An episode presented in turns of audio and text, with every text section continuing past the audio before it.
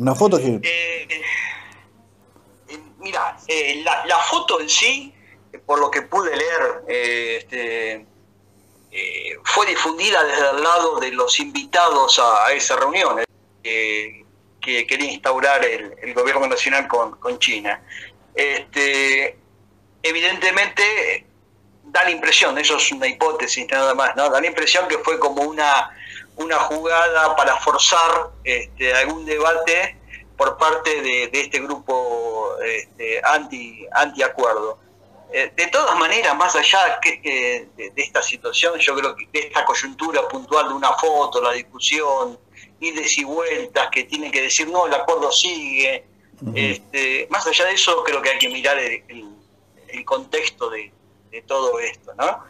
Este, en algún, este, en alguna medida, este, todo el, proceso que se vino, que se vino dando, este, desde que se empezó a hablar de esto, a fines del año pasado en realidad, este, y que alcanzó como un clímax hacia mitad de este año. Ustedes recordarán bien ¿no? los, debates que hubo, las, movilizaciones incluso, este, de diferentes, con diferentes este, posturas este, en torno a esta cuestión, este, e incluso debates internos dentro del propio, del propio partido gobernante y del propio gobierno.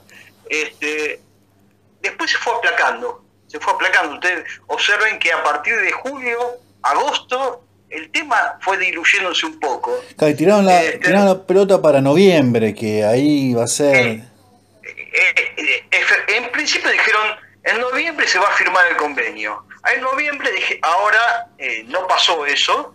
Este, hablando con gente de, de, de, la Embajada Argentina en China, me, me confirman que se va a firmar en algún momento del segundo trimestre del año que viene. fíjense el tiempo que va pasando, ¿no es cierto? Este, y hay que, creo que acá hay que mirar dos cosas. Por un lado, la eh, perspectiva argentina de esto y por el otro lado, perspectiva china. ¿Sí? sí. Este, la perspectiva argentina está motivada en necesitamos hacer anuncios, necesitamos inversiones, alguien trajo una propuesta, este, eh, la gente de, del grupo económico en cabeza Sigman, este, le vendió una idea a, los chinos, los chinos obviamente, la República China dijo que sí, este, pero no hay un compromiso de la República de China en este momento de encarar esto, ¿no? Acá se, trabajó sobre unas pocas palabras que se dijeron en algún momento, unas reuniones que hubo algunos lobistas del sector porcino con, el gobierno. Este, a partir de ahí se montó eh, con gente de Cancillería, por su lado, este, un desarrollo de, un modelo productivo. Eh, al poco tiempo o sea, como, reaccionando a la avanzada de Cancillería, hubo alguna movida también del lado de Agricultura, eh, pero es muy difícil eh, mirar esto como una política eh, del Estado argentino, decir, bueno, vamos a traer inversiones para desarrollar el sector porcino. fueron como pulsiones más que acciones concretas. Este, y me animaría a decir Decime, decime, perdón. No, no, que, también entraron otros actores en juego que fueron los gobernadores que dijeron, acá puede ser, acá en Santa Fe se dijo, se dijo en Chaco también, como, eh, acá, eh. No Exactamente.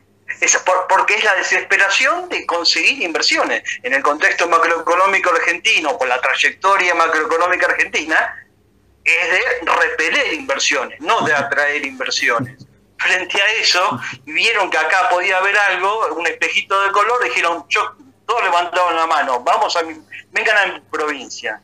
Eh, ustedes recordarán que lo primero que se habló fue eh, que van a ir a las provincias del NOA y del NEA, ¿no? Después apareció este, Santa Fe eh, ofreciendo también ese, ese, su territorio. pasó Córdoba, Sí, también. eh, creo que incluso La Pampa, es decir, todo el mundo quiere manotear, vamos a decirlo en esos términos, ¿no?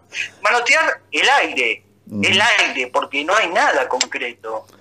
¿sí? Eh, Argentina generó, se generó acá en Argentina una gran burbuja especulativa en torno a vamos a, ir para- vamos a poner tantos millones, vamos a generar tantas, eh, criar tantas cabezas, vamos a este, producir tanto y se va a exportar todo a China. Cuando Sí. no hay nada escrito, el, el- el memorándum ese que se iba a firmar, ¿se acuerdan que se había hablado de firmarlo en, en julio, después se pasó a noviembre?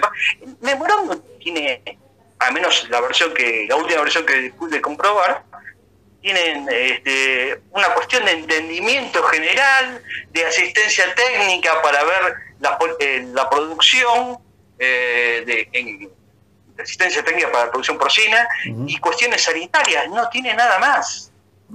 Aparte, aparte, aparte, eh, el negocio que trajo Sigman, el grupo eh, que encabeza Sigman, Sí. el negocio que trajo era teóricamente un negocio entre privados. Ustedes recuerdan bien que era eh, empresas, entre comillas, voy a decirlo, empresas privadas chinas que no existen, Sí. porque es todo el Estado chino, empresas privadas chinas con asociación con capitales argentinos para construir eh, X cantidad de eh, grandes granjas productoras de, de, De de carne ganado- de carne porcina.